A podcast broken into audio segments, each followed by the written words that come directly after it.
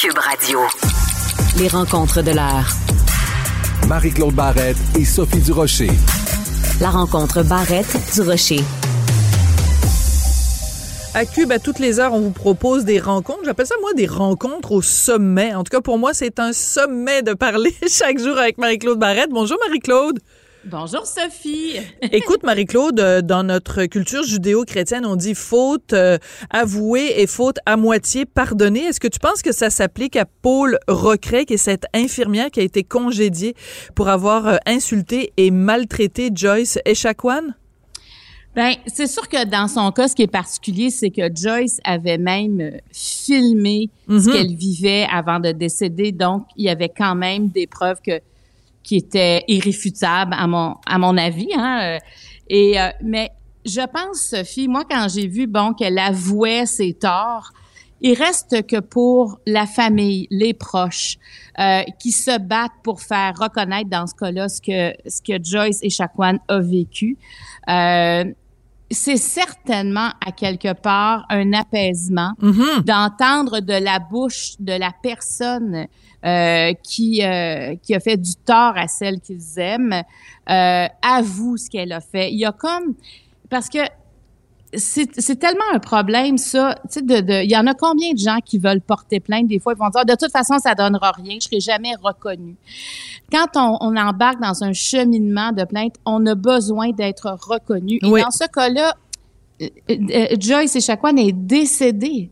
Elle est décédée à l'hôpital. Donc, c'est terrible. Tout ce qu'ils avaient, c'est les images sur son téléphone. Et je pense que, tu sais, pour qu'elle soit en paix aussi, j'imagine qu'ils qu'ils pensaient comme ça. On va, on va aller jusqu'au bout de cette démarche-là pour t'honorer, Joyce. Absolument. Et- Et, euh, quand elle l'a dit, euh, Paul Recret, parce qu'elle par- euh, participait donc à une audience du conseil de discipline, parce qu'elle fait partie de l'ordre des Oui. infirmières, elle a dit, puis je trouve que c'est important de la citer, elle dit, je regrette d'avoir dit ces mots-là. Je les ai pas dit de façon consciente. J'ai fait beaucoup de mal. Je me mets à la place de la famille. Et elle s'est même dit, euh, honteuse. Et je pense que euh, tu as tout à fait raison pour les gens, pour son entourage, ses proches, que euh, cette femme-là fasse amende honorable et qu'elle dise qu'elle a honte de ce qu'elle a fait. Peut-être que ça fera pas... euh, Évidemment, ça fera pas revenir Joyce Echaquan, Non. mais ça, euh, ça tu sais, un mot qui est à la mode quand on parle des autochtones, c'est la réconciliation. Je pense que ça peut peut-être aider quand on reconnaît ses torts, quand on reconnaît qu'on n'a pas été correct, d'aider à une forme de réconciliation. Absolument. Puis même pour cette infirmière-là, il y a sûrement un poids qui a quitté ses épaules parce Mhm. que retenir, elle sait ce qu'elle a fait. Tu sais, euh, alors de, de, de l'avouer et je, moi, je, je- j'aime quand on en- quand on reconnaît les torts parce que c'est trop rare, Sophie. En Oui. fait. Euh, combien de fois, euh, tu sais, tout le monde se bat pour jamais dire qu'ils ont rien fait. Et quand quand le l'opposé, quand la personne qui a porté plainte sait ce qui est arrivé, c'est tu peux pas être en paix après après ça, tu sais, tu peux jamais parce que tu as une colère qui t'habite. Mm. Et dans ce cas-là, ben ce que moi, ce que ça me dit aussi, faut documenter le plus possible euh, ce qu'on vit pour que quelqu'un reconnaisse ses torts à quelque part aussi. Parce que Joyce Echaquan a eu cette vivacité d'esprit-là, même si elle était pratiquement à l'agonie, euh, d'ouvrir son téléphone. Et aujourd'hui, ça donne lieu à ça. Alors moi, je j'ai envie de dire que ça fait du bien de lire cette nouvelle-là parce que euh, j'ai comme l'impression que la famille Chacoan, euh, en tout cas, sera, euh, tu sais, se sont pas battus pour rien. Parce que s'ils Exactement. avaient rien fait, on n'en serait pas là, là. Mais Je en pense même pas temps, que ce serait Mhm. excusé, là. Mais en même temps, c'est terrible parce que regarde Marie-Claude, dans le cas de Joyce Echaquan, tu sais, moi j'ai fait des entrevues avec euh, Michel Jean, l'auteur de Coucoum, qui est inou, Ouais. puis qui nous dit quand c'est sorti cette histoire-là, il dit mais Sophie, ça a pris quelqu'un qui a filmé pour que vous nous entendiez, pour que vous nous croyiez, mais ça fait des années qu'on le dit qu'on est dans le système euh, Imagine de santé. Imagine Imagine- le nombre de fois que c'est arrivé avant. Oui, justement. exactement. La même chose pour George Floyd aux États-Unis. Il a fallu qu'il y ait quelqu'un qui le filme, qui filme Ouais. la mort atroce de cet homme-là pour que l'Amérique et le monde se réveillent. Mais imagine le nombre de, de décennies, de siècles où des gens ont été opprimés et parce que c'était pas documenté, on ne les croyait pas. C'est terrible. Fait que c'est sûr que ça peut être un stress de savoir qu'on peut être filmé, mais je pense quand on fait les choses correctement, hein, avec le plus de respect et de jugement, euh, ben on devrait pas, on, on sera pas filmé de toute façon. Euh, mais oui, je trouve ça terrible aussi. Puis même s'il y a des preuves, il reste qu'il y a quand même un cheminement qui doit se faire. Il y a quand même des étapes avant d'arriver.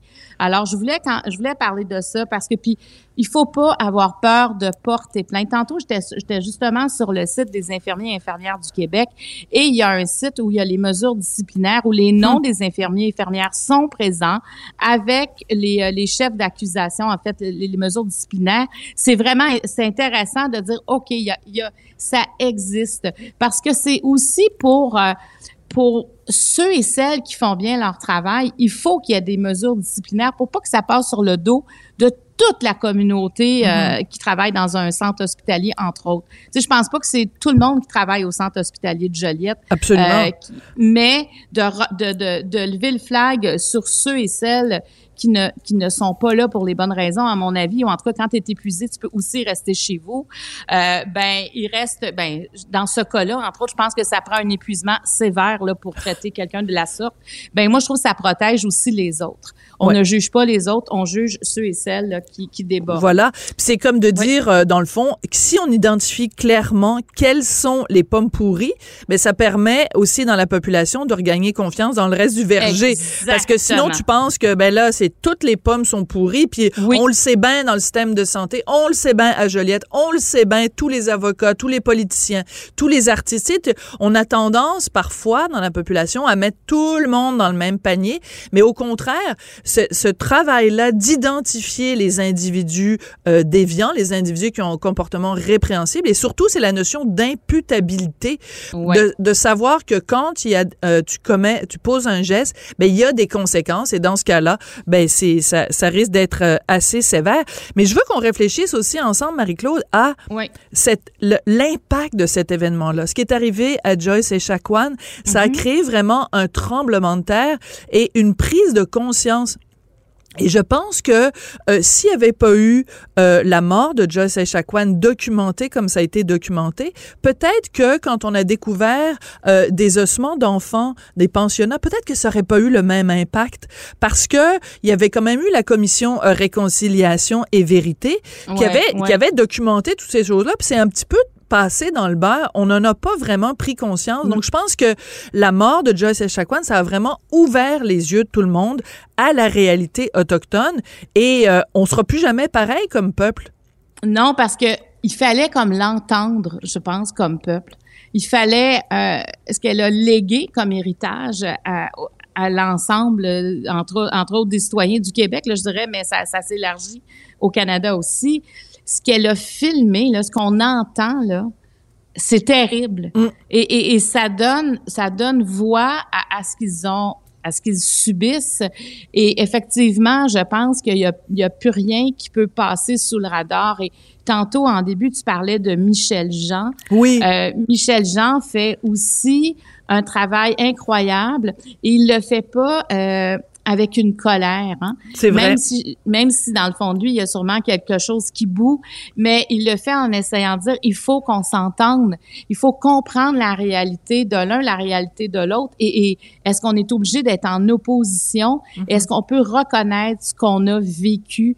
Euh, et, et, je pense qu'on est dans ce, effectivement dans ce cheminement-là. C'est certainement euh, la période euh, dans lequel on est, qui est la, la plus proche d'une réconciliation, la plus proche surtout d'être entendu. Moi, je pense que les, euh, les Premières Nations, ce qu'elles ont besoin, c'est d'être entendues dans ce qu'elles ont vécu. C'est déjà beaucoup. Au lieu de toujours nier, de toujours euh, diminuer, réduire, on se rend compte que c'est c'est pire que tout ce qu'on aurait pu imaginer finalement. Absolument. Puis on pourrait peut-être même aller jusqu'à dire que euh, n'eût été de cette prise de conscience-là avec euh, la mort de Joyce et Chacuan dans les circonstances qu'on sait, peut-être que euh, Trudeau, euh, Justin Trudeau aurait pas nommé Mary Simon comme comme gouverneur général. Qui sait? Peut-être qu'on n'aurait pas eu ce symbole fort-là ouais. d'avoir une femme autochtone ouais, je, à la je, comme chef d'État. Je suis d'accord avec toi. Il y a eu vraiment une, une prise de conscience de commune tous ensemble au même moment. Euh, c'était très puissant ce qu'elle a laissé euh, Joyce et Shaquan. Alors, on, on, on, pense euh, à elle très fort et bien sûr à ses proches et à sa famille. Écoute, Marie-Claude, on a toutes les deux euh, percuté sur un texte qui est publié euh, ce matin dans le journal La Presse. Ça, ça s'intitule Un message franchement contradictoire. C'est une femme qui est médecin de famille et qui a écrit une lettre pour dire comment ça se fait que moi, euh, quand j'ai eu des problèmes de santé mentale, mon assurance invalidité a pas euh, m'a pas remboursé mes frais de psychologue. C'est hallucinant cette histoire-là. C'est exclusion, hein? C'est exclu de son contrat. Incroyable. Exclusion temporaire de deux ans. Euh, moi, euh, j'ai vraiment de la misère, surtout qu'on fait des campagnes incroyables pour la santé mentale. Il y a 15-20 ans, c'était déjà beaucoup plus tabou qu'aujourd'hui. Et je trouve qu'on fait vraiment une discrimination entre la tête et le corps. Mm. Pourtant, la santé, c'est une globalité. Hein? L'équilibre, c'est l'équilibre autant du corps que de la tête. Et quand la tête va pas, on dirait qu'on ça nous tente pas de reconnaître ça. Et, et on juge et, et, on a encore des tabous. Et les compagnies d'assurance, tantôt, j'allais voir les exclusions de différentes compagnies hmm. d'assurance. Je vais aller voir ça. Et on parle de, dès qu'on parle de problèmes de santé mentale, on parle de dépression, burn-out, épuisement. Écoute, on les nomme, là. Ce n'est pas reconnu. Tout ce qui est psychiatrique, psychologique, ça, ça n'a aucun sens. Comment, comment voulez-vous que les gens aient consulté quand on les exclut même de leur compagnie d'assurance? Ça n'a aucun sens. Pourtant, si on avait un problème dans l'abdomen, on pourrait avoir recours à ces assurances-là, mais comme ça se passe dans la tête, et, et ce médecin-là, Liane Percy, euh, c'est suite à de la violence conjugale mm-hmm. psychologique. Elle est allée consulter parce qu'il y a quelque chose qui va pas, et elle, elle aurait dû prendre une pause, en fait, pour se remettre de, de, de, de tous les effets secondaires que cela a eu, mais on reconnaît pas ça. Moi, à un moment donné, euh, il y a quelqu'un que, que je connais bien qui a fait euh, une dépression, mm-hmm. Euh, et c'est quoi, les gens autour n'osaient pas nommer dépression parce que c'est comme, mais non, mais lui, euh, tu sais, il doit être pas possible. Ouais. Et c'est lui qui disait, non, je fais une dépression.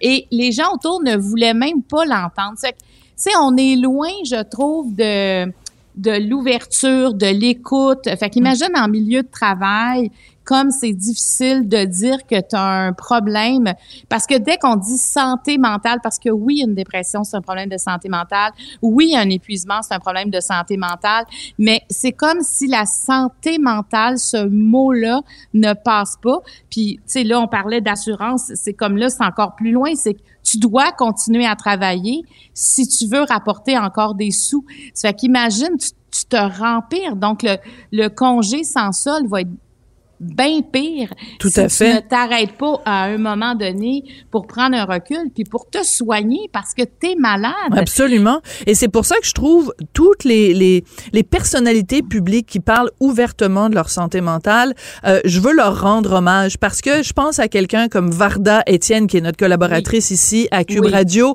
euh, à des gens comme Stéphie Choc, il y en a d'autres. Tu sais, l'athlète olympique, la Simone Biles, qui a décidé de se retirer et qui a nommé les choses, qui a dit, je suis pas bien.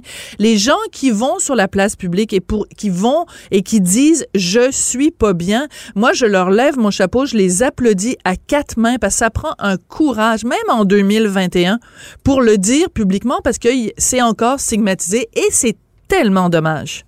Eh oui et, et tu sais, comment elle parlait, euh, Simon, tu sais, de la pression qu'elle avait sur les épaules. Elle disait, oui. on fait un spectacle pour vous, mais savez-vous qu'est-ce qu'il y a en coulisses? Mm. Qu'est-ce qu'il y a derrière? Et à un moment donné, c'est trop et on finit par s'écraser.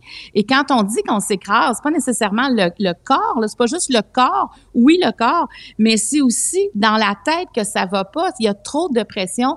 Donc, il va falloir, tu sais, quand, quand je vois des, les compagnies d'assurance, on dirait que ça fait 30 ans, là, tu sais, ça, ça se peut comme pas qu'on ne reconnaisse même pas une dépression. Et pourtant, on fait des campagnes pour dire si ça va pas, ben consultez. Ben, tu sais, consulter, je pense que tout doit aller ensemble. Puis moi, j'ai envie de dire aux gens, si vous avez quelqu'un autour de vous qui a un problème de santé mentale, ben ne faut pas le cacher, faut en parler parce que ça fait que ça fait que rempirer le, le problème de mm-hmm. santé de l'autre quand on sent qu'on ne peut pas en parler, que c'est un tabou, qu'on dit, oh, ben garde, t'as juste à te relever, puis euh, t'as juste à dormir, tu vois, demain, tu vas être mieux. C'est pas ça, là c'est pas de la fatigue accumulée sur deux jours. On parle d'un problème de santé comme on aurait un problème de santé. On dirait pas ça à quelqu'un qui aurait un problème, par exemple, au pancréas ou au foie, va te coucher deux jours puis ça va passer. tu comprends? Puis on, dirait pas. Puis surtout, des, fois, ça prend du temps. Tu sais, il y a des gens, quelqu'un qui fait un burn-out, qui fait une dépression, ça prend. Ou par exemple, quelqu'un qui vit un deuil. Tu sais, ça peut prendre des fois des semaines, des mois, des années pour s'en remettre. Puis les gens sont comme impatients en disant, mais écoute, comment ça se fait que tu es encore en train de traîner ça? Ben, je veux dire, on dirait pas ça à quelqu'un qui a euh, qui, est diabétique. On dirait pas. Bon, ben là, il serait temps là que tu redeviennes normal. On a vraiment un double standard. Il y a vraiment un deux poids deux mesures. Puis écoute, on se le cachera pas, Marie-Claude.